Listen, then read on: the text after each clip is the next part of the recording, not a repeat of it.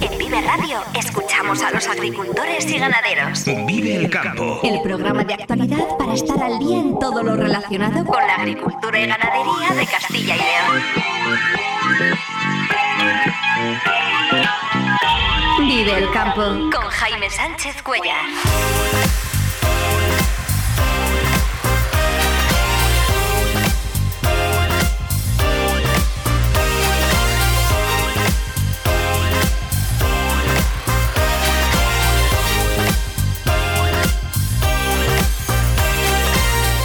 Buenos días, esto es Vive el Campo aquí en Vive Radio. Hoy es viernes 20 de octubre y hasta las 7 y 50 de la mañana contamos lo que está pasando en el sector agroalimentario y cómo afecta a los agricultores y ganaderos de Castilla y León.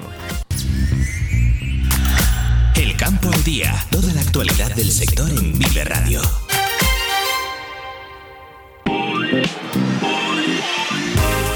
A partir del 1 de enero ya estará operativo el cuaderno digital, pero de forma voluntaria. Eso sí, quienes lo hagan tendrán algunos beneficios. Vamos a conocer los detalles de la puesta en marcha del cuaderno digital con Elena Fernández, responsable del mercado de bodegas de Isagri. Los viñedos y las tierras con cultivos permanentes serán zonas libres de parques de energías renovables, según una iniciativa aprobada en las Cortes. La alianza UPACOAG detecta problemas en la convocatoria de ayudas de la Junta para la modernización de explotaciones e incorporación de jóvenes que pueden dificultar las solicitudes. La carne de pollo triplicaría su precio al consumidor con la revisión de la normativa de bienestar animal propuesta por la Unión Europea. Un informe de COAG ha analizado qué incidencia tendría la prohibición de las jaulas en la producción de carne de conejo, cerdo y pollo. Ahora lo vemos. Y precisamente ayer se ha publicado un nuevo barómetro sobre la percepción de los ciudadanos sobre el bienestar animal. Lo vamos a analizar en la sección de medio ambiente de los viernes. El Parlamento Europeo aprueba una resolución para exigir medidas que garanticen el relevo generacional en el campo. La edad media de los agricultores en Europa es de 57 años. Y sí, ayer volvió a pasar. Agricultores franceses detuvieron y volcaron la mercancía de varios camiones con productos españoles, tomates, vino a granel. Las organizaciones agrarias aquí en España piden sanciones severas contra Francia por estos hechos. Jornada de lluvias ayer se acumularon en algunos puntos de la comunidad 30 litros por metro cuadrado, aunque en otras zonas se quedaron en torno a los 15 litros. Hoy sigue la alerta amarilla por vientos fuertes en todas las provincias, salvo en Valladolid, Salamanca y Ávila. El fin de semana se abren algunos claros, pero el lunes vuelven las lluvias de forma importante. Las Cortes de Castilla y León han aprobado esta semana una resolución para que los terrenos como viñedos o que tienen cultivos permanentes, tipo almendra, castaña, pistacho, manzana, sean declaradas zonas no autorizables para instalación de generación de energía eléctrica renovable, tanto eólica como fotovoltaica. La iniciativa partió del Partido Popular y de Bosch y precisa que en los viñedos solo pueden instalarse eh, parques eólicos o fotovoltaicos, salvo que estos estén vinculados a las propias explotaciones.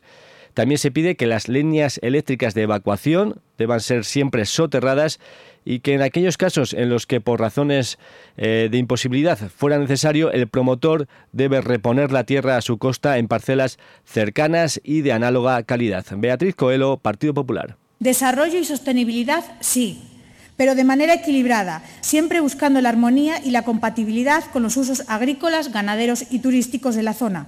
Tenemos que buscar la coexistencia de todos los sectores. Apostamos por mantener las explotaciones vitivinícolas como medio generador de riqueza e instrumento para mantener la vida en los pueblos, pero también por la instalación controlada y regulada de parques de generación de energía. Y la alianza UPACOAG ha pedido una reunión al consejero de Agricultura para abordar lo que en su juicio son las profundas lagunas que tiene la normativa eh, sobre la recién ayuda de incorporación de, incorporación de jóvenes y de mejora de modernización de explotaciones agrarias. Respecto a los criterios de puntuación, hay que cumplir al menos dos requisitos y como son estar en zona desfavorecida, tener eh, titularidad compartida, eh, tener la edad entre 18 y 40 años, ser agricultor profesional y para la incorporación además se añaden otros dos criterios como ser creador de puestos de trabajo o coger una explotación de alguien que haya pedido un cese de actividad. Eh, la alianza UPACOAC considera que será muy difícil alcanzar estos criterios si la explotación está en alguna zona que no sea desfavorecida. Además, eh, critican que los importes subvencionables modulados están desfasados con respecto al valor real de la maquinaria. Aurelio González, portavoz de la Alianza UPACOAG. Eh, tiene desactualizados eh, los baremos con, los que valora la Junta la maquinaria y la ayuda que da de hasta el 60-65% de, de esos baremos. ¿Eh? Y claro, así la ayuda es eh, ínfima porque tienen, por ejemplo, por un ejemplo, valorado un rastrojero en 5.000 euros, te pueden dar una ayuda de 3.000 cuando realmente ese rastrojero vale 10.000 euros, ¿no? Con lo cual, pues es, es una, una auténtica, bueno, pues eh, aberración. Y vamos a conocer ahora el detalle de un informe que ha elaborado la organización COAG sobre la repercusión en los sectores eh, cunícola, avícola y porcino de la normativa europea reguladora del modelo de producción de carne. Esta es una propuesta que está encima de la mesa a partir de las recomendaciones que ha elaborado la Autoridad Europea de Seguridad Alimentaria, la EFSA, y tiene, eh, a juicio de este informe, importantes consecuencias, o tendría importantes consecuencias, en los sectores avícola, eh, de porcino y cunícola. Por ejemplo, en el sector avícola, eh, la propuesta de reducir la densidad de población de pollos de engorde convencionales a un máximo de 11 kilos por metro cuadrado. Esto supondría que el número de aves en las granjas tendría que reducirse en un 72%. Eh, respecto a las gallinas ponedoras, un ejemplo real de la inversión necesaria para una reconversión que cumpla todas estas nuevas exigencias, eh, para una granja de 8.000 ponedoras, supondría, según el informe de COAG, un desembolso para el ganadero de 141.000 euros. Eh, una granja de 1.800 metros cuadrados que tiene capacidad para 33.000 pollos, con el estudio de la EFSA encima de la mesa, pasaría a tener una capacidad de 11.000 pollos, de 33.000 pollos a 11.000 pollos. Jaume Bernis es el responsable de sectores ganaderos de COAG. Sectores que se pueden, eh, pueden llegar a tener que cerrar por esta implantación de esta nueva normativa. Eh, por ejemplo, en porcino, en granjas medianas de madres se evalúa una inversión mediana de más de 500.000 euros. En avicultura el análisis que hemos hecho se evalúa también una inversión mediana de más de un millón de euros. Y en cunicultura sería la puntilla para poder o para tener que cerrar eh, casi todas las explotaciones. Por ejemplo, en el porcino, en una granja tipo de 1.200 cerdas, las salas de parto de 16 cerdas deben transformarse para albergar a 12 cerdas como máximo, es decir, se pierden cuatro parideras por sala. Y en conejos, eh, si se aprobara esta normativa, cada granja perdería entre un 40 y un 50% de la producción. Desde COAC pedimos a las autoridades competentes, tanto europeas como estatales, que analicen el documento y las repercusiones que pueden derivar tanto a los propios ganaderos como a los consumidores con el aumento de precios de estos alimentos en el mercado. Y el Parlamento Europeo ha aprobado una resolución en la que se advierte del declive, declive demográfico en las poblaciones rurales y especialmente entre los agricultores. El 60% de los agricultores y ganaderos tenían al menos, eh, tienen al menos 55 años y solo el 12% tiene menos de 40 años. Los eurodiputados reclaman políticas públicas que creen ingresos justos y dignos y fomenten el relevo, el relevo generacional. Que se facilite el acceso a la tierra de los jóvenes agricultores, que es el mayor obstáculo para fomentar el acceso de nuevos profesionales. El Parlamento pide a la Comisión Europea que impulse medidas para mejorar el funcionamiento de los mercados nacionales de tierras agrícolas y abordar la concentración y acaparamiento de tierras. Propone a la Comisión crear un observatorio europeo sobre las tierras agrícolas que supervise las tendencias y los precios de la venta y el alquiler de los terrenos. Entre otras iniciativas, proponen ofrecer tipos de interés más bajos y ayudas para el primer plazo del préstamo, así como asesoramiento especializado para los jóvenes. Janusz Bochzechowski, comisario de Agricultura. Los jóvenes productores tienen que garantizar el futuro de la agricultura sostenible y para mantener vivo el campo, las zonas rurales. Sin embargo, ser un joven productor agrícola a día de hoy no es nada fácil. Hay que encarar muchos desafíos, acceso al crédito, a la tierra, rentabilidad baja y mucho más. Y es difícil vivir con sus familias para los jóvenes productores en las zonas rurales remotas eh, con poco acceso a servicios como telecomunicaciones, transporte, agua, pero también de enseñanza. Y ayer eh, volvió a ocurrir. Unos 500 agricultores franceses se situaron en la frontera, eh, filtraron algunos vehículos que entraban desde España y saquearon algunos camiones, alguno de tomate, de cava y sobre todo vino a granel. Esta acción de tiempos pasados ha levantado las críticas de las organizaciones agrarias aquí en España. COAG ha exigido sanciones severas a Francia y ha criticado la complicidad del gobierno francés con los actos vandálicos. El Ministerio de Agricultura también señaló ayer que condena estos actos que atentan contra la libre circulación de mercancías en el seno de la Unión Europea y que perjudican los intereses de los afectados. Son las 7 y 22 minutos de la mañana. Agricultor, Florimón Desprez te recomienda el trigo filón.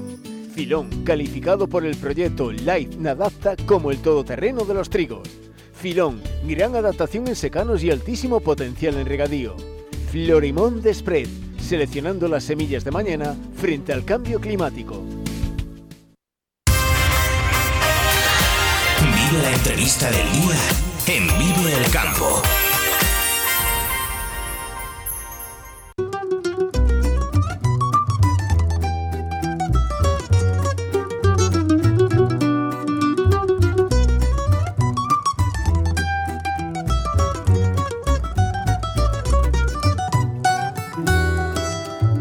Del cuaderno digital de explotación agraria, del CUE, se lleva hablando mucho tiempo, pero en principio el próximo año 2024 va a ser el de la verdad, después de varios retrasos para su implantación. Vamos a conocer bien el calendario para su desarrollo, cuándo es voluntario, qué ventajas puede tener hacerlo de forma voluntaria, cuándo será obligatorio.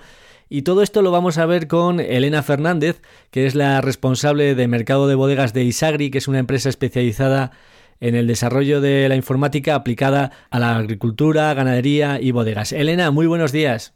Hola Jaime, buenos días. Vamos a tratar de aclarar y resolver eh, las dudas hasta donde se pueda, ¿no? Eh, sobre la implantación del cuaderno digital. Me gustaría conocer primero el calendario, las fechas eh, para su puesta en marcha. ¿Cuándo es la primera cita que tenemos que tener todo el mundo, todos ya pendientes y, apuntada? Bueno, pues sí, Jaime, ha habido, ha, sufrido varios, varios cambios respecto a la normativa. Eh, de hecho, bueno, pues ahora mismo lo, único que tenemos encima de la mesa es una propuesta respecto a la modificación del Real Decreto. Y bueno, pues lo que nos dicen que tenemos que tener en la cabeza el, 1 de enero de 2024. Eh, si recuerdas anteriormente, hablaban de la puesta en marcha en septiembre de este año, del 2023, y todo queda retrasado al 1 de, enero para las explotaciones que quieran hacerlo de manera voluntaria porque empezará a ser obligatorio el cuaderno de campo digital, lo que es eh, el SIES, eh, a partir de septiembre del 2024 para las explotaciones grandes y a partir de, septiembre del 2025 para las explotaciones más pequeñas. Elena, acláranos eh, qué se considera una explotación grande, a partir de cuántas hectáreas, cómo funciona. Para los que, los que tengan en cultivo permanente y tierra de cultivo más de 30 hectáreas, eh, o tengan cinco hectáreas en regadío o alguna parcela eh, de invernadero. Estos serán los que tienen que empezar antes. El 1 de septiembre de 2024. Obligatorio. Obligatorio. Pero, eh, pero bueno, ya nos están diciendo que, los agricultores se tienen que animar a, empezar el 1 de, enero, sabiendo que esto va a ser algo obligatorio, porque bueno, pues el que empiece de manera voluntaria también va a tener eh, ciertos eh, beneficios. Quienes decidan empezar a incorporar datos ya desde el 1 de enero de 2024, en este periodo voluntario, eh, no sé si nos puedes explicar qué beneficios van a tener eh, cómo les recompensa la administración hasta donde se sepa, porque como decías, explicabas al principio, todavía hay cosas pendientes de, conocer, pero de lo que se sabe hasta ahora, a partir de 1 de enero, si lo haces de forma voluntaria, ¿qué beneficios tienes? Eh, pues tendrán beneficios en el tema de algunas de las ayudas promovidas por el MAPA, que se podrá priorizar o incrementar los importes. Eh, luego también, pues otro de los beneficios importantes va a ser respecto a la PAC, eh, las, explotaciones que empiecen con el cuaderno de campo digital de manera voluntaria, pues eh, tendrán menos controles y en el caso de alguna penalización, pues también será, será menor. Esto entre, bueno, pues algún beneficio más que, que pueden aportar y que se irán dando a conocer en cuanto se haga la modificación del Real Decreto, que como digo, bueno, pues todo esto son propuestas que están presentando desde el FEGA y que ya nos han dicho que todavía pueden, pueden tener modificaciones. Si nos trasladamos ahora al 1 de septiembre de 2024, explotaciones grandes, ya en ese momento sería obligatorio empezar a hacer el, cuaderno digital de explotación y qué datos eh, deberían empezar a incorporar a ese cuaderno digital a partir de, ese 1 de septiembre de 2024, estas explotaciones. Eh, bueno, lo que está claro que todo lo que es eh, la parte de, relacionada a todos los tratamientos fitosanitarios, ¿vale? Porque eso ya es algo también obligatorio en el cuaderno actual. Y lo que se añade también como obligatorio es todo el cuaderno de fertilización todo lo que son los abonos. Vale, entonces, eh, además de los datos ya habituales que, tiene que tener cada agricultor en su cuaderno, deben figurar sí o sí el plan de, un plan de abonado, o sea, los abonos que se están aportando a los cultivos y los fitosanitarios. Eso es. Eso es obligatorio. bueno, eso es obligatorio. Más eh, otras series de, información, habrá informaciones que irán vinculadas a la explotación y otras eh, informaciones vinculadas a lo que es la superficie que también, eh, bueno, pues habrá información que será opcional de, presentar y alguna otra información en función del ecorégimen donde eh, estén, esté el agricultor, pues tendrá que presentar una información o, u otra. Ahí respecto a los eh, corregímenes aún no se conoce la letra pequeña, ¿no? De los datos que deberíamos aportar eh, por estar participando en un corregimen o en otro. Eso es, todavía, bueno, es información que tenemos ahí un poco en stand-by, pues, sí, pendiente sobre, sobre las modificaciones y, y la publicación de, ese, de esa modificación.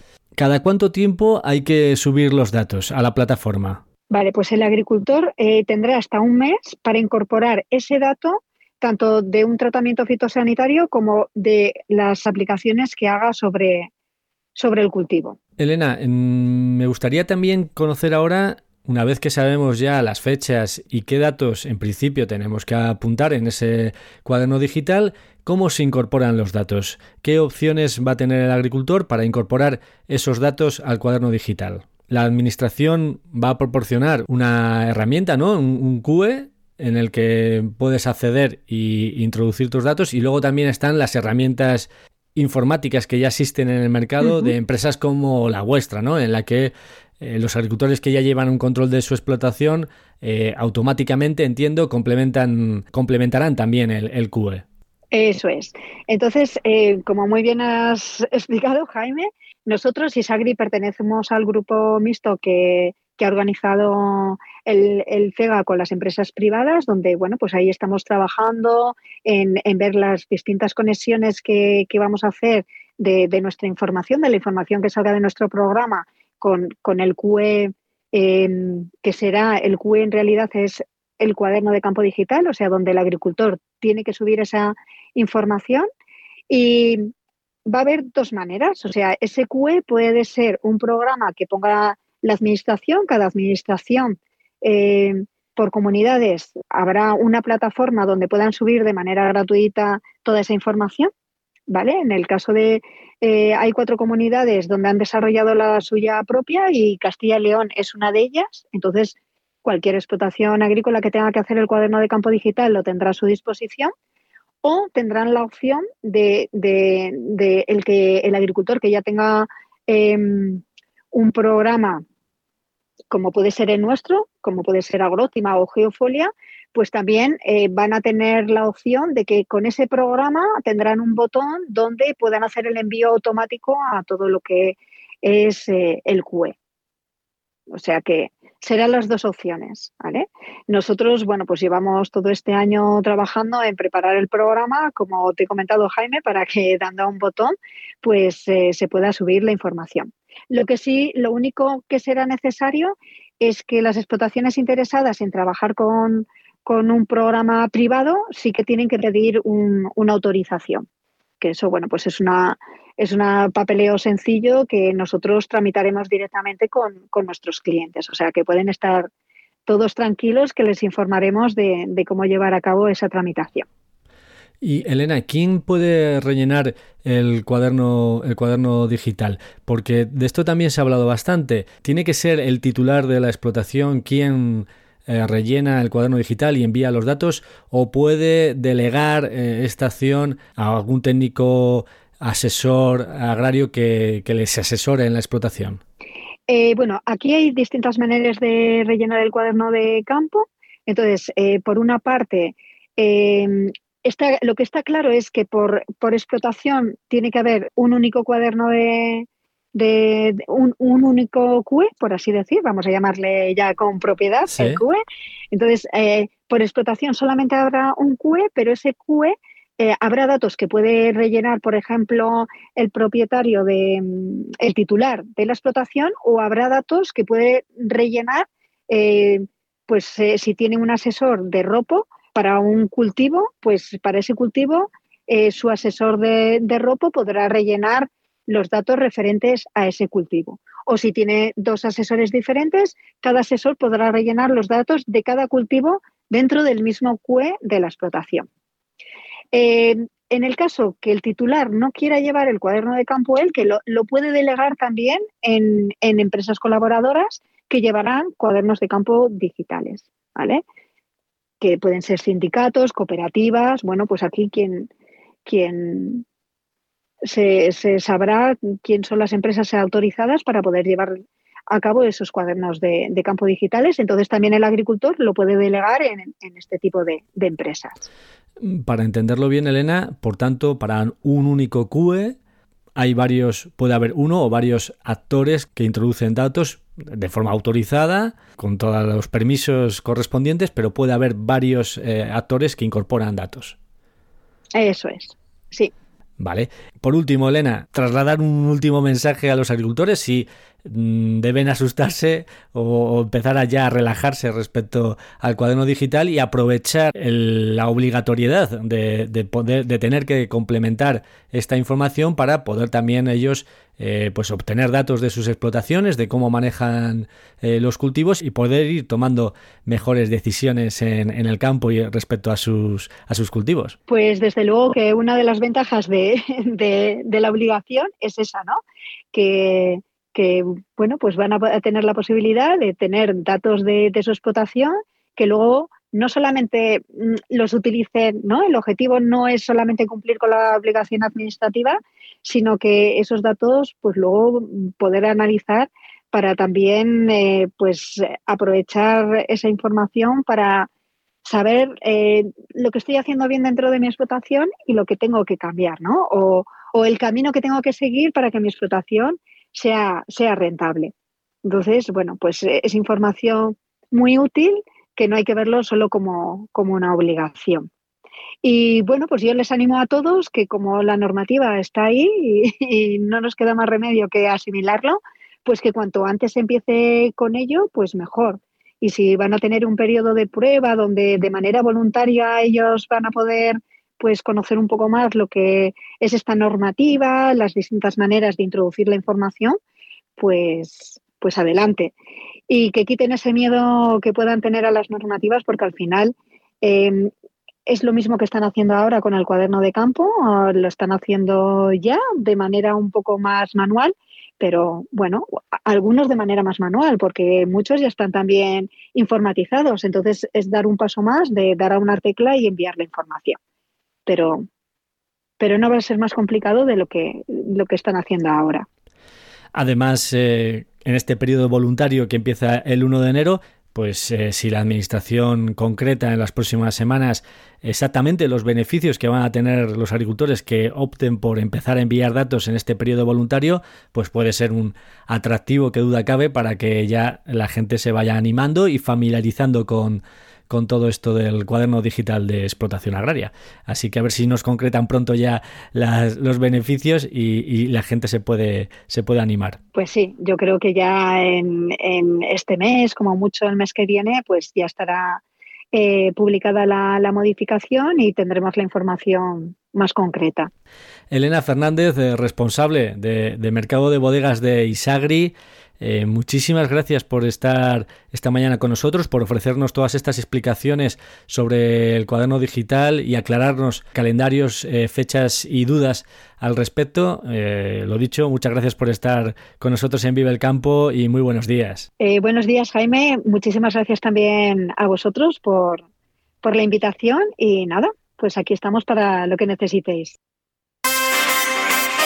Vive el campo con Jaime Sánchez Cuellar, aquí en Vive Radio.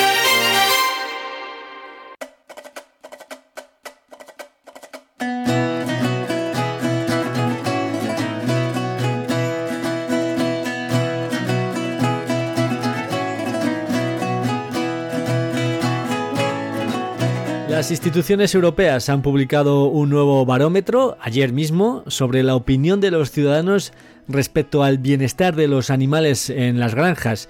Estas encuestas sirven después de base a la Comisión Europea para plantear sus políticas y justificar sus medidas. Por eso puede ser eh, muy interesante conocer qué se pregunta y cuáles son los resultados. Es lo que vamos a ver hoy en este tiempo de medio ambiente, agricultura y ganadería eh, con nuestro amigo Luis, un economista ecologista. Luis, muy buenos días. Hola, buenos días, buenos días a todos.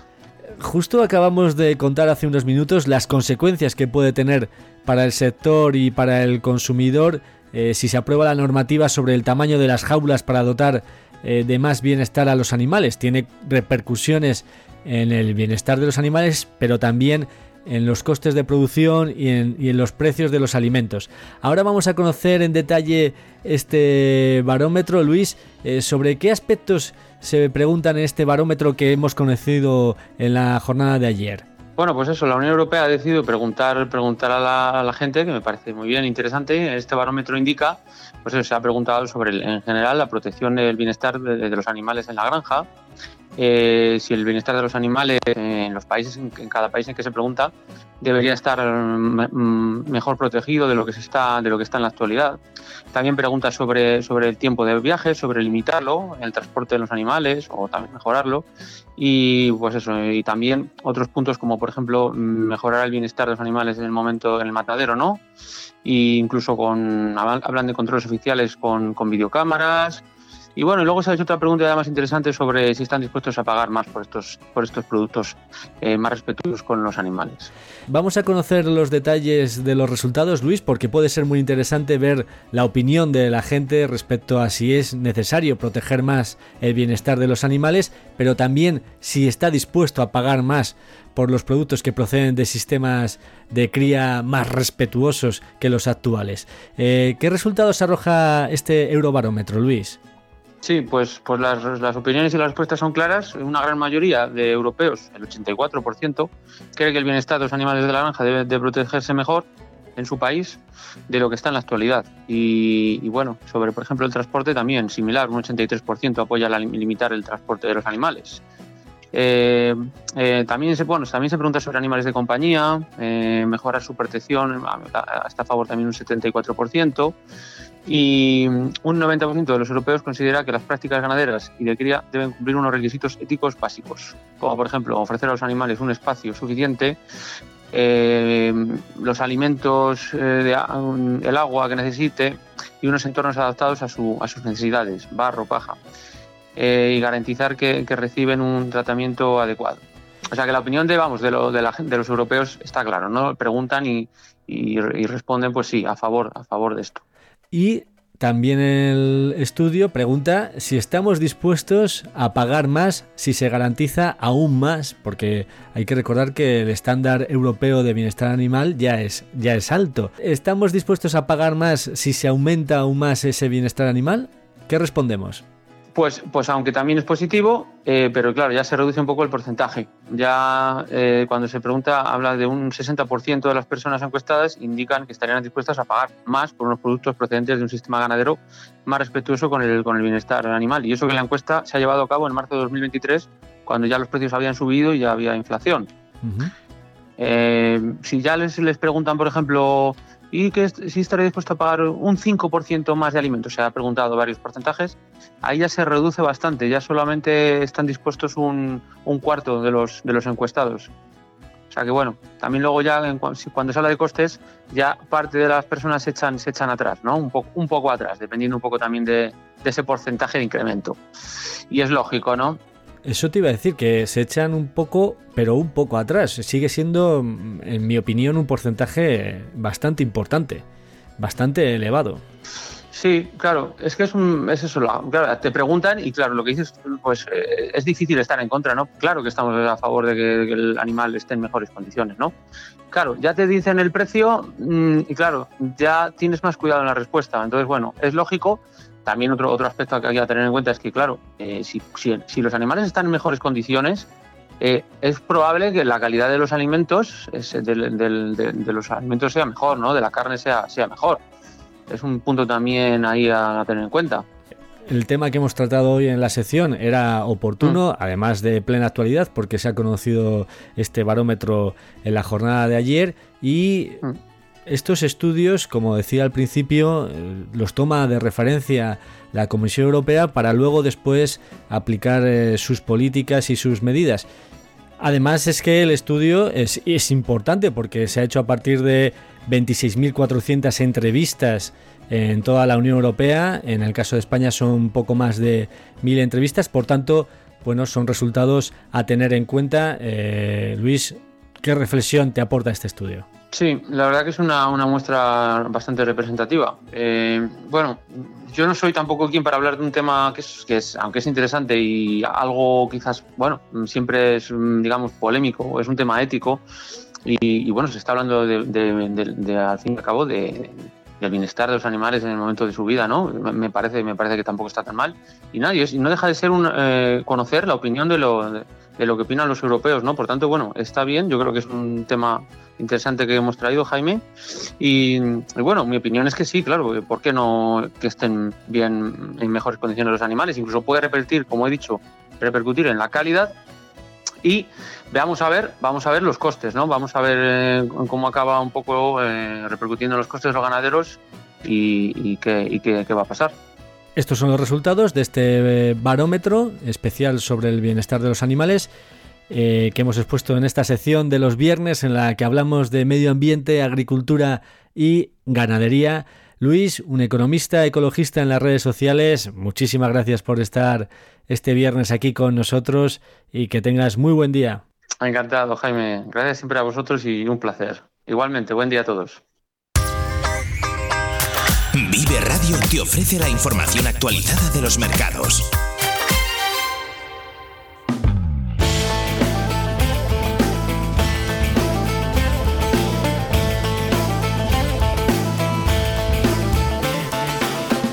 Repasamos ahora los precios medios nacionales de las hortalizas más, más, cultivadas en Castilla y León, según los datos aportados por el Ministerio de Agricultura. Son precios por kilos.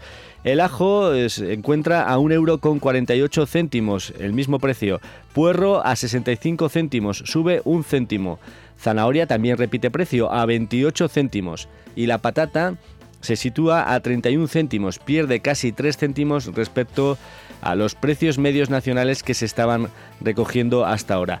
Y ahora vemos el precio de otros productos ganaderos a los que no nos referimos durante la semana. Eh, nuevo descenso de la cotización media de las canales de pollo. En los huevos, subida mínima de los huevos tipo jaula y ligeramente mayor para los tipos campero pasan a bajar los tipos de suelo, los huevos de tipo suelo. Y en el conejo, incremento similar, similar al registrado la semana anterior en el precio medio nacional del conejo vivo de granja. Vive el tiempo en Vive Radio. Jornada de lluvias. Ayer se acumularon en algunos puntos de la comunidad más de 30 litros por metro cuadrado, aunque en otras zonas se quedaron en torno a los 15 litros. Hoy sigue la alerta amarilla por vientos fuertes en todas las provincias, salvo en Valladolid, Salamanca y Ávila. El fin de semana se abren claros, pero para el lunes vuelven las lluvias de forma importante. Las temperaturas bajan. Hoy las máximas se situarán en el entorno de los 14 grados, las mínimas también en descenso que se situarán de media en los 5 grados.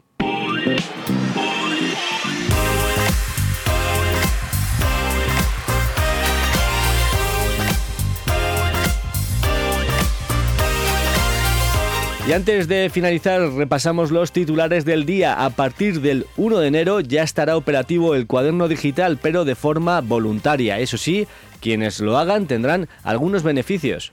Eh, pues tendrán beneficios en el tema de algunas de las ayudas promovidas por el mapa, que se podrá priorizar o incrementar los importes. Eh, luego también, pues eh, otro de los beneficios importantes va a ser respecto a la PAC. Eh, las, explotaciones que empiecen con el cuaderno de campo digital de manera voluntaria, pues eh, tendrán menos controles y en el caso de alguna penalización, pues también será, será menor. Los viñedos y las tierras con cultivos permanentes serán zonas libres de parques de energías renovables, según una iniciativa aprobada en las Cortes de Castilla y León. Desarrollo y sostenibilidad, sí pero de manera equilibrada, siempre buscando la armonía y la compatibilidad con los usos agrícolas, ganaderos y turísticos de la zona. Tenemos que buscar la coexistencia de todos los sectores. Apostamos por mantener las explotaciones vitivinícolas como medio generador de riqueza e instrumento para mantener la vida en los pueblos, pero también por la instalación controlada y regulada de parques de generación de energía. La alianza UPACOAG detecta problemas en la convocatoria de ayudas de la Junta para la modernización de explotaciones e incorporación de jóvenes que pueden dificultar las solicitudes. Eh, tiene desactualizados eh, los baremos con, los que valora la Junta la maquinaria y la ayuda que da de hasta el 60-65% de, de esos baremos ¿eh? Y claro, así la ayuda es eh, ínfima porque tienen, por, ejemplo, por un ejemplo, valorado un rastrojero en 5.000 euros, te pueden dar una ayuda de 3.000 cuando realmente ese rastrojero vale 10.000 euros, ¿no? Con lo cual, pues es, es una, una auténtica, bueno, pues eh, aberración. La carne de pollo triplicaría su precio al consumidor con la revisión de la normativa de bienestar animal propuesta por la Unión Europea. También se verían afectados el sector porcino y el de conejos, según un informe de COAG. Sectores que se pueden, eh, pueden llegar a tener que cerrar por esta implantación de esta nueva normativa. Eh, por ejemplo, en porcino, en granjas medianas de madres se evalúa una inversión mediana de más de 500.000 euros. En avicultura, el análisis que hemos hecho se evalúa también una inversión mediana de más de un millón de euros. Y en cunicultura sería la puntilla para poder o para tener que cerrar eh, casi todas las explotaciones.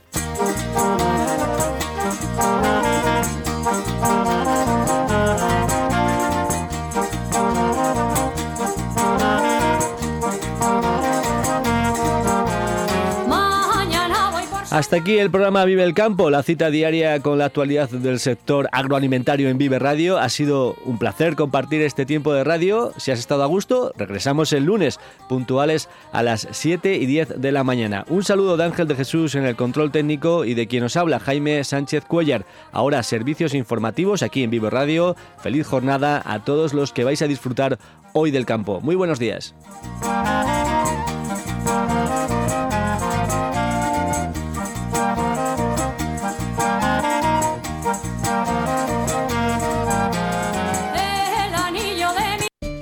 Agricultor, Florimón Desprez te recomienda el trigo Filón. Filón, calificado por el proyecto Life Nadapta como el todoterreno de los trigos. Filón, gran adaptación en secanos y altísimo potencial en regadío. Florimón de Spread, seleccionando las semillas de mañana frente al cambio climático.